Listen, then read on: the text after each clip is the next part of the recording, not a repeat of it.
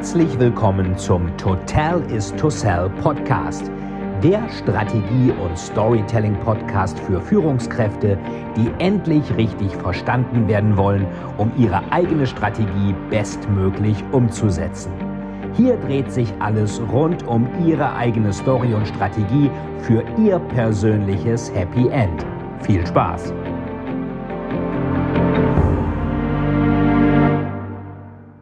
Herzlich willkommen zu einer neuen Folge des Total is to Sell Storytelling Podcast. Viele Leute fragen sich ja oft, wie man eigentlich Thriller-Autor wird. Ich habe das vor kurzem an einem Vortrag Leuten erklärt. Dieser Vortrag ist auch aufgenommen worden und hier erfahrt ihr einiges über die Thriller-Welt, aber natürlich auch, wie gute Stories funktionieren, was man im Storytelling richtig, aber auch was man auch falsch machen kann und was die Best Practices sind. Viel Spaß beim Hören wünscht euer Fight. Ja, vielen Dank, Matthias. Ich hoffe, ich verarbeite die, ähm, ich glaube, wir können ein bisschen runtergehen sogar, ähm, Eindrücke richtig. Es geht auch darum, es kam ja oft die Frage, wir würden jetzt vielleicht nur so eine knappe halbe Stunde, würde ich ein bisschen was erzählen, dann können Sie noch ein paar Fragen stellen, wenn Sie dann nicht schon die Nase voll haben, weiß man ja auch nicht. Und es kamen ja oft Fragen irgendwie, wie geht das überhaupt so, wie wird man Autor, wie funktioniert der Buchmarkt, was gibt's denn da eigentlich? Wie bist du eigentlich auf die Idee gekommen, jetzt nun gerade Thriller zu schreiben? Wir hatten ja auch darüber gesprochen, eigentlich lebt jeder ja seine eigene Story und lebt in seiner eigenen Welt. Und Erkenntnis ist hochgradig subjektiv. Es gibt ja den schönen Spruch, ähm, das ist ein Mann auf der Kreuzung, der fuchtelt da rum. Und dann fragt einer, was machen Sie denn da? Ja, ich verjag die Elefanten. Hier gibt es doch gar keine Elefanten. Ja, sehen Sie, ich mache einen tollen Job. Und das führt natürlich dazu, dass man da auch nichts sagen kann. Das ist ja irgendwie dann relativ, ja, offenbar gibt es keine Elefanten, weil er wohl einen tollen Job gemacht hat. Wie kam das bei mir zum Schreiben, zu Thrillern? Eigentlich relativ trivial. Ich war, ich habe früher schon mal ein paar Sachen geschrieben, immer so 20 Seiten irgendwie und die an Verlage geschickt. Und dann äh, Surprise wollte keiner haben. Kam entweder Absagen oder es kam gar nicht zurück. Das ist eigentlich so die Erfahrung, die jeder Autor mit Verlagen mal macht. Und dann habe ich gedacht, irgendwann jetzt machst du es mal strategisch. Und ich habe einen Artikel im GQ, Gentleman's Quarterly, gelesen, was ja eigentlich keiner liest, aber irgendwie machen die trotzdem Geld. Jedenfalls habe ich den gelesen und da stand, so werden Sie Bestseller-Autor. Machen Sie es wie Dan Brown. Sie brauchen Folgendes, Sie brauchen eine Story, die in der Gegenwart spielt, die aber Ausblick auf die Vergangenheit hat und ein bisschen auf die Zukunft und es muss noch ein, eine Schnitzeljagd geben und es muss eine Romanze geben. Ich dachte, okay, das kriege ich irgendwie hin. Hab da mal so ein Exposé gemacht, so in der Richtung und habe dann gedacht, okay, jetzt musst du strategisch angehen. Weil viele Leute machen das so, die schreiben irgendwas und sagen, wenn dann jemand fragt, was ist denn das für ein Genre? Dann äh, sagen die, ja, so richtiges Genre habe ich eigentlich nicht, das ist irgendwo dazwischen. Wo dann natürlich ein Lektor oder ein Verlagsmitarbeiter oder Agent sagt, pass mal auf, äh, irgendwo dazwischen kannst du machen, wenn du Stephen King heißt, aber nicht so. Geh mal zu Thalia in die Buchhandlung und guck, wo irgendwo dazwischen ist. Äh, wirst du wahrscheinlich nicht finden. Das heißt, erstmal muss klar sein, was ist das? Ist das Thriller? Ist das historischer Roman? Ist das eine Liebesgeschichte? Ist das Science Fiction? Ist das weiß der Teufel was? Es muss einfach in eine Schublade irgendwie reinpassen. Das war die eine Sache. Da habe ich gedacht, okay, da ich selber gerne Thriller lese, ich mag das gern, wenn auch Sachen so ein bisschen abgehen und passieren. Ich könnte jetzt nicht irgendwie 20 Seiten lang irgendwie eine Kuckucksuhr beschreiben. Ähm, mache ich mal das, was du am liebsten selber lesen würdest. Also machst du einen Thriller. So das Zweite, was viele Leute nicht machen, die gehen direkt an die Verlage. Die Verlage kriegen aber Wäschekörbe, Manuskripte. Also die kriegen ständig irgendwas. Vor allen Dingen kriegen die ganz oft Sachen, die irgendwie autobiografisch sind.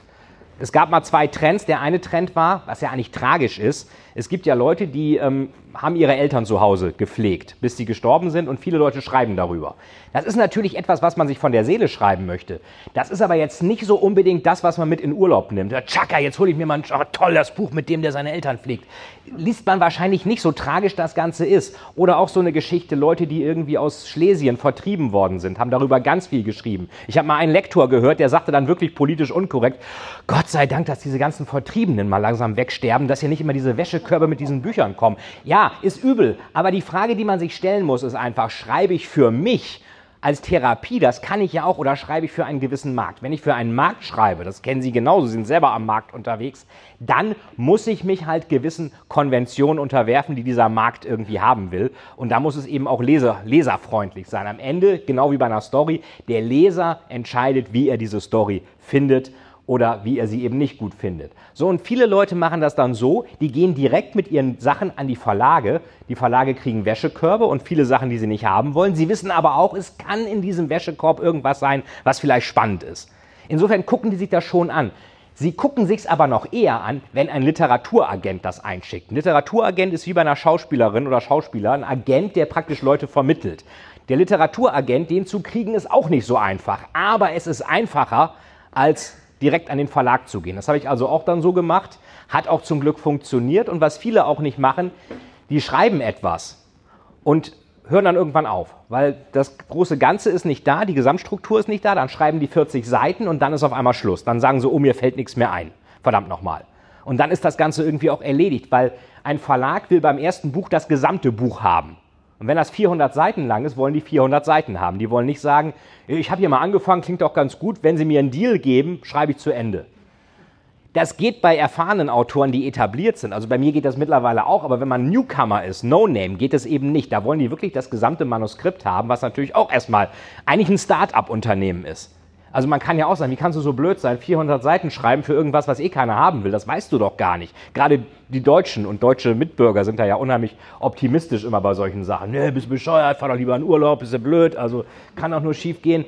Ähm, hat dann zum Glück geklappt, aber jedenfalls die Sache ist auch, viele schreiben ihr Manuskript und lassen das dann von Leuten lesen, von denen sie glauben, die hätten eine objektiv gute Meinung dazu. Das sind dann Verwandte oder die Ehefrau oder, oder die Mutter oder die Oma oder wer auch immer.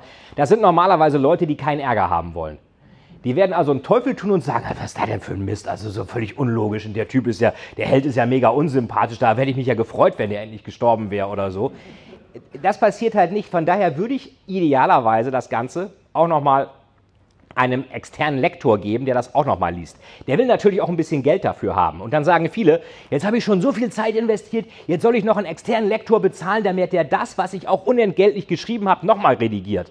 Und da sage ich auch Denkfehler, gerade weil du so viel Zeit investiert hast, müsstest du den Betrag auch noch investieren, damit es am Ende irgendwie funktioniert.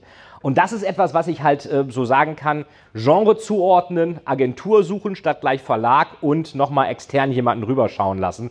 Das ist wahrscheinlich auch sogar beim Sachbuch. Also es gibt ja, ich merke das immer mit Erstaunen, wie viele Leute eigentlich äh, Bücher schreiben oder irgendwas in der Schublade liegen haben. Das sind eigentlich drei Aspekte, die jetzt nicht zum Erfolg automatisch führen, die aber dafür sorgen können, ähm, dass äh, das Ganze dann doch erfolgreicher sein könnte. Ich weiß nicht, ob das jemand von Ihnen sagen, zugeben möchte. Schreibt jemand von Ihnen irgendwas?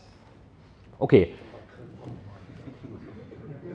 Statistisch gesehen müsste es der Fall sein, aber das einfach nochmal.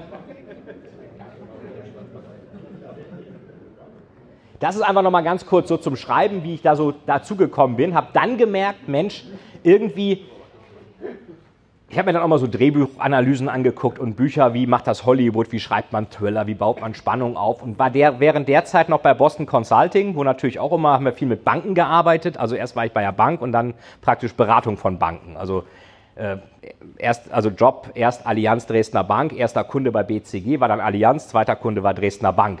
Dresdner Bank gab es immer irgendwas zu tun, meistens irgendwelche Stellenstreichungen oder Zusammenlegungen oder so. Interner Begriff der Dresdner Bank bei BCG war dann auch die grüne Hölle. Ist nicht so richtig nett, aber jedenfalls ähm, waren wir da irgendwie immer unterwegs und ich dachte dann halt äh, zu der Zeit auch, okay, man könnte viele Dinge in dieser abstrakten Welt spannender darstellen und äh, Thriller-Autoren, Hollywood und so, die haben wirkliche Best Practices, wie eine gute, spannende Story funktioniert und komischerweise wird im Business-Kontext immer dagegen verstoßen, warum verbindest du nicht mal beide Welten? Die Best Practices aus guten Stories in die Business-Kommunikation einbringen und das ist ja eigentlich auch genau das, was Sie ja auch vorhaben. Sie müssen ja immer Leute überzeugen, dass sie irgendwas machen. Sie wollen irgendwas. Das kann ja sein, Sie wollen eine Restrukturierung durchführen. Sie wollen vielleicht, äh, Herr Thiele, irgendwie Investoren finden. Sie wollen irgendwie eine Change-Initiative, Transformation, die Stakeholder begeistern. Es kann auch schon allein dazu führen, dass Sie diskutieren mit Ihrer Frau oder Ihrem Mann, wer jetzt von beiden Terminator 6 und wer Free Willy Teil 5 sehen will. Und da müssen Sie auch eine, irgendwie eine gute Story finden und das äh, hinbekommen. Und jetzt gibt es natürlich, um Leute zu überzeugen, gibt es genau genommen drei Möglichkeiten. Die erste Möglichkeit ist durch Geld. Ich zahle den Leuten so viel, bis sie irgendwas machen. Das wird ja im Investmentbanking gerne gemacht. Also immer mehr, immer mehr, immer mehr. Führt nur dazu, dass Leute illoyal werden. Die gehen dann irgendwann dahin, wo es noch mehr Geld gibt. Das ist der erste Weg. Der zweite Weg ist, ich mache es, das ist ein sehr traditioneller Weg, der aber ethisch äh, nicht ganz einwandfrei ist, wurde aber jahrtausende lang genutzt durch Gewalt. Gewalt ist auch ein Weg der Überzeugung. So der Don Corleone Approach. Kennen Sie vielleicht aus dem Film Der Pate. Eins von den beiden ist gleich auf dem Papier, dein Gehirn oder deine Unterschrift. Ist aber auch nicht so ganz ethisch. Und das dritte ist natürlich Kommunikation. Ich rede mit den Leuten. Manager kommunizieren ja 80 Prozent ihrer Zeit. Gibt es eine Studie aus Harvard. Dann gibt es eine zweite Studie auch aus Harvard, die sagt, dass Manager 80 Prozent von dem, was sie hören, langweilig finden. Ist auch toll. Ich rede 80 Prozent. 80 Prozent, was rückgekoppelt wird, finde ich langweilig. Wenn man 80 mal 80, 64 Prozent der Zeit vergeudet. Weil entweder rede ich irgendwas, wo einer nicht zuhört, oder ich höre bei irgendwas nicht zu, was ein anderer redet. Wenn man sich da mal Jahresgehälter anguckt, geht da einiges an Effizienz ja verloren, weil Leute vielleicht nicht zuhören. Und jetzt ist es halt auch so, Donald Rumsfeld, der frühere US-Verteidigungsminister, sagte mal so schön, eine Regierung regiert. Und wenn sie nicht regiert, regiert jemand anderes. Und das ist bei einer Story genauso. Entweder Sie erzählen eine Story, eine gute Story, oder jemand anders erzählt eine andere Story und das ist dann vielleicht eine schlechte Story. Und kommunizieren mit einer Story können Sie eigentlich in drei Richtungen. Sie können nach oben kommunizieren zu Ihrem Chef und dem sagen, hier, ich will das haben, ich will das, ich will befördert werden. Sie können nach unten kommunizieren, wenn Sie Führungskraft sind und Wandel im Unternehmen durchführen wollen, Transformation und dergleichen. Und Sie können nach draußen kommunizieren. Also zu Ihrem Kunden. Den müssen Sie ja auch in irgendeiner Weise überzeugen. Und wenn Sie jetzt meinetwegen kein richtiges Produkt haben, was man aus der Tasche ziehen kann, muss man sagen, wenn Sie das nicht haben, wenn Sie kein Produkt mal eben auf den Tisch legen können, dann sind Sie wahrscheinlich selbst das Produkt. Das andere ist auch, Sie müssen sich natürlich differenzieren. Charles Darwin sagte mal so schön, wenn zwei gleiche Spezies in einem gleichen Biotop leben, wird eine der beiden Spezies aussterben. Bruce Henderson, der Gründer von BCG, sagte dann, wenn zwei identische Unternehmen in einem gleichen Markt das gleiche Produkt anbieten, ist auch eins von beiden Unternehmen überflüssig und wird vielleicht verschwinden.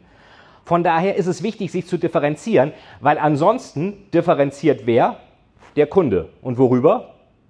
Über den Preis, wenn nichts anderes da ist. Das ist ganz interessant. Es gibt im Gehirn, auch im limbischen System, eine Instanz, das ist die Insula. Die Insula ist zuständig bei Bezahlschmerz. Wenn ich also was kaufe, ich meine, finde es ja eigentlich toll, hier kaufen, konsumieren. Wenn aber hart verdientes Geld auf den Tisch gelegt wird, tut uns das auch ein bisschen weh. Interessanterweise, Frauen, das sagen Studien halt, tut das ein bisschen weniger weh als Männern. Ich weiß nicht, ob das stimmt.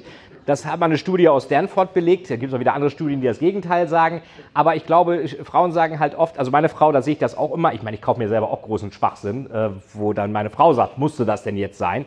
Aber ich höre dann halt immer, sag mal, Saskia, äh, wieso ähm, muss es denn jetzt noch eine Handtasche sein? Du hast doch schon 15 zu Hause. Ja, aber ich habe nicht diese. Ja, okay, das ist natürlich wieder ein Argument. Also, oder? Ähm, Camilla ist so, oder? Kann, kann man nicht machen. Also kann man. Das ist ja auch eigentlich gut so, dann ansonsten wären ja auch Kredite nicht erforderlich. Also von daher, darum sitzen wir alle hier. So, und ähm, die Insula reagiert bei Bezahlschmerz und die reagiert auch bei Zahnschmerzen. Das heißt, das Organ, was Zahnschmerzen irgendwie steuert im Gehirn oder wahrnimmt oder verarbeitet, reagiert auch beim Kauf. Das heißt, wenn ich nicht differenziere über mein, mein Alleinstellungsmerkmal, meine Einzigartigkeit, dann differenziert das Gegenüber und zwar beim Preis gibt es den schönen Spruch, Sie müssen anders sein. Wenn Sie nicht anders sind, seien Sie besser billig. Frage ist, will man billig sein? Oder kann man billig sein? Aldi und Lidl haben Kostenstrukturen, die natürlich dafür sorgen, dass sie billig sein können. Viele andere können das nicht. Wir hatten heute Chuck Norris. Chuck Norris kriegt ja äh, 20% bei Praktika auf Tiernahrung.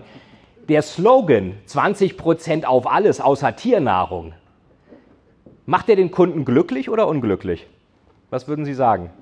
unglücklich. Weil alle immer sagen, Mensch, lieber Kunde, sei doch dankbar, 20% auf alles. Ja gut, Tiernahrung kriegst du nicht, aber sonst kriegst du alles, ist doch toll. Was sagt unser immer unzufriedenes Gehirn? Äh, wieso denn nicht auch auf Tiernahrung? Ihr seid aber geizig. Also das ist das, was hängen bleibt. Was ist Praktika passiert? Insolvenz. Weil das natürlich von der Kostenstruktur, jeder, der mal so ein bisschen Pricing gemacht hat, weiß ja, dass 20% Reduktion, dass einem das bei einer nicht so richtig hohen Marge, wie sie im Einzelhandel der Fall ist, unheimlich um die Ohren fliegen kann. So, und das ist dann die Differenzierung, die der Kunde vornimmt, nämlich über den Preis. Von daher hatten wir ja drei Sachen auch gesagt. Das Gegenüber muss etwas ändern, muss es mit Ihnen ändern und es muss es jetzt ändern. Wenn eins von den drei Sachen nicht zutrifft, dann passiert jedenfalls nicht das, was Sie gerne möchten. Jetzt sind wir Menschen, ich muss mal auf die Uhr gucken. Wir haben, wie lange, jetzt habe ich gar nicht, äh, Es geht noch so ein bisschen? Okay, alles klar, wunderbar.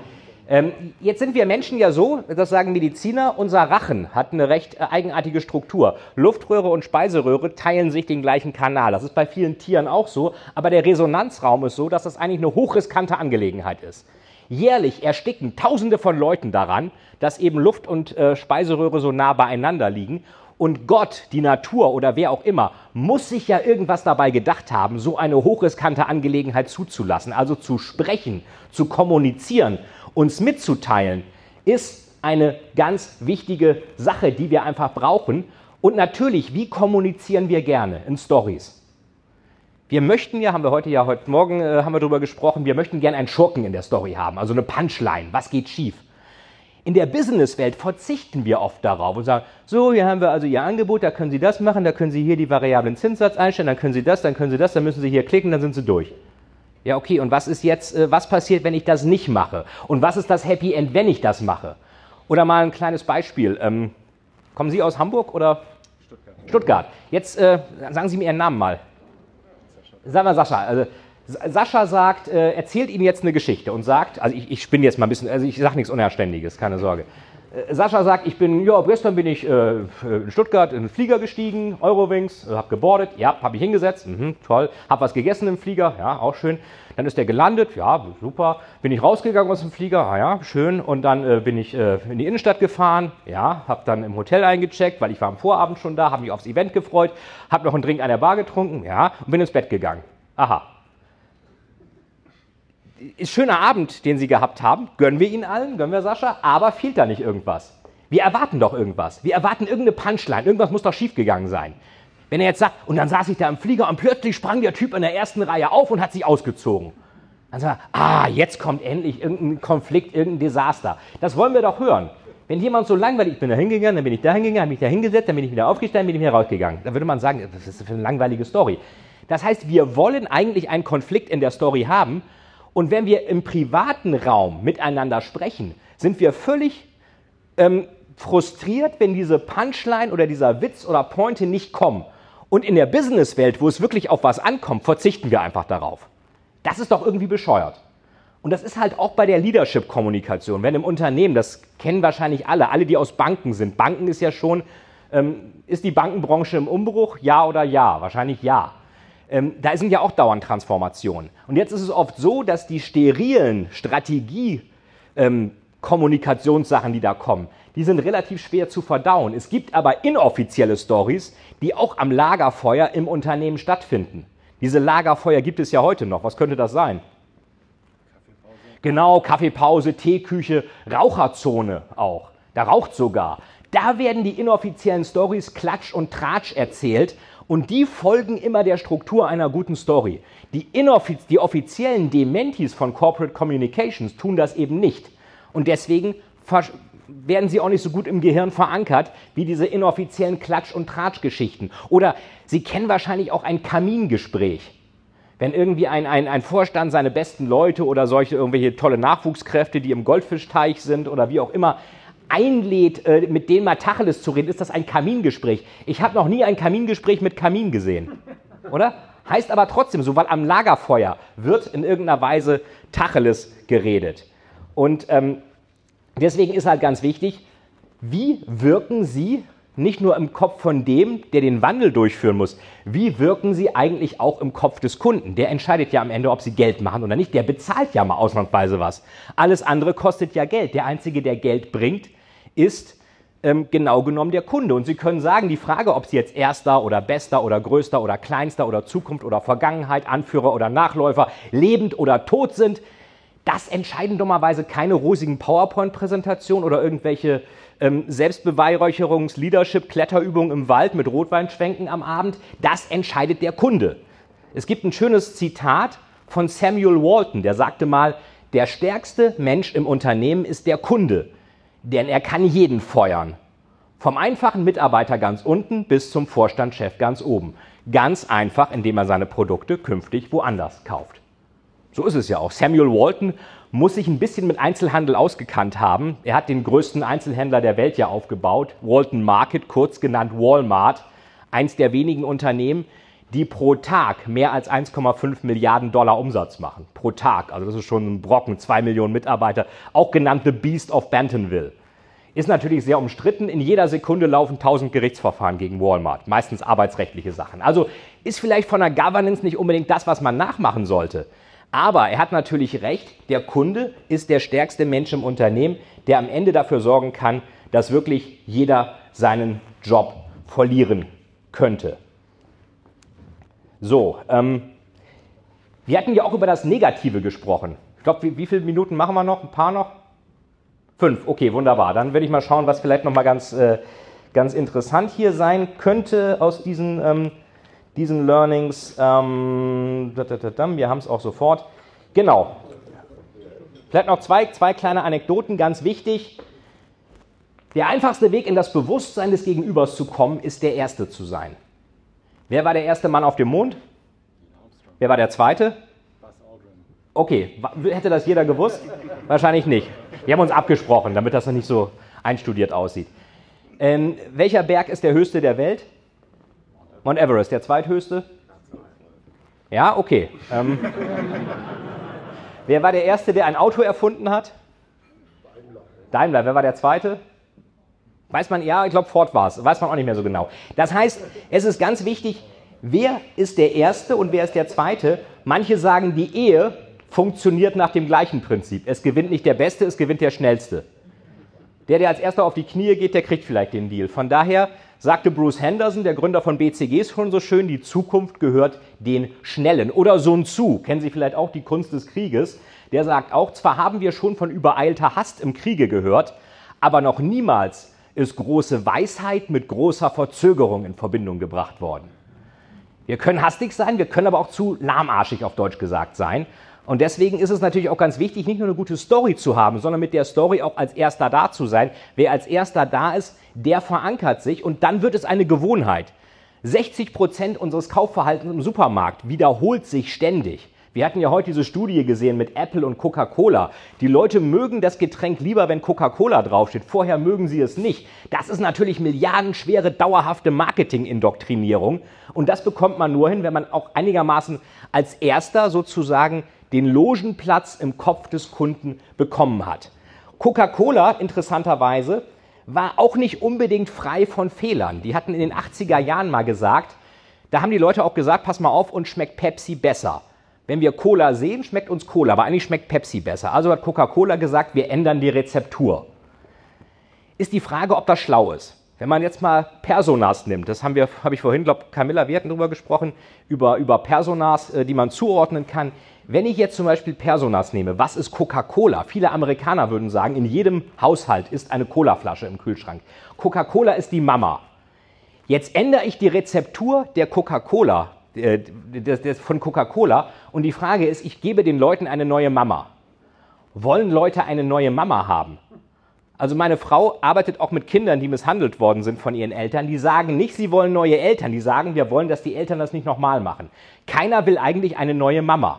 Das haben die aber gemacht. Und dann gab es wirklich riesige Demonstrationen in den USA. Menschen waren auf der Straße, haben gegen die neue Rezeptur von Coca-Cola demonstriert, weil ihnen das irgendwie nicht gefallen hat. Das gibt es wahrscheinlich auch wirklich nur in Amerika. Und ähm, am Ende musste dann Coca-Cola diese Rezeptur wieder rückgängig machen, weil die Leute einfach genau diese Marke, diese Story, das wieder haben wollten.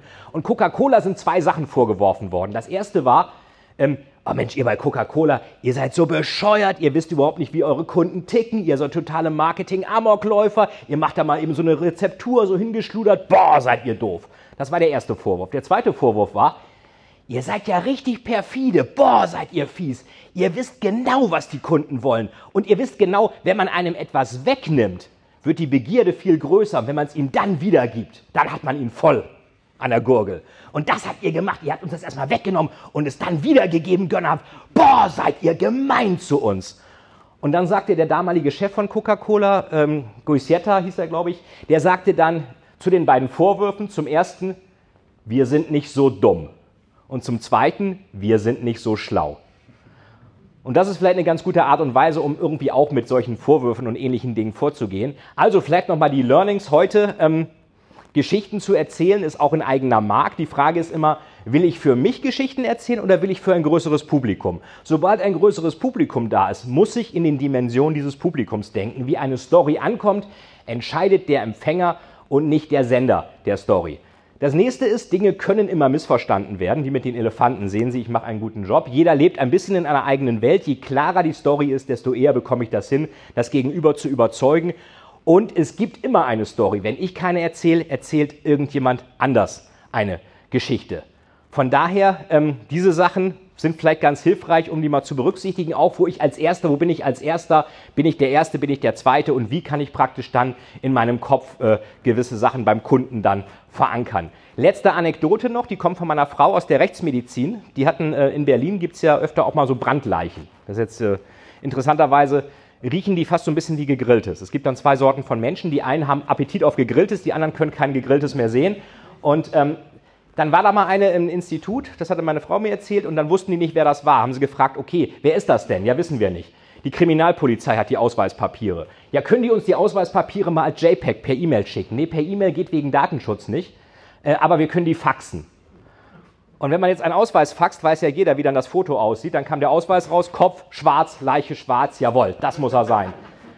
Also von daher, ich will Sie aber jetzt nicht Ihnen den Appetit nehmen, deswegen noch eine letzte Anekdote von Winston Churchill. Der war mal auf einem Empfang mit Lady Astor und Lady Astor mochte ihn nicht sonderlich, vielleicht kennen Sie die Story, und sagte dann zu Winston Churchill, Mr. Churchill, Sie sind ja sowas von widerlich, wenn Sie mein Mann wären, würde ich Ihren Drink vergiften. Und dann sagte Churchill, ja Lady Astor, wenn Sie meine Frau wären, würde ich ihn auch trinken.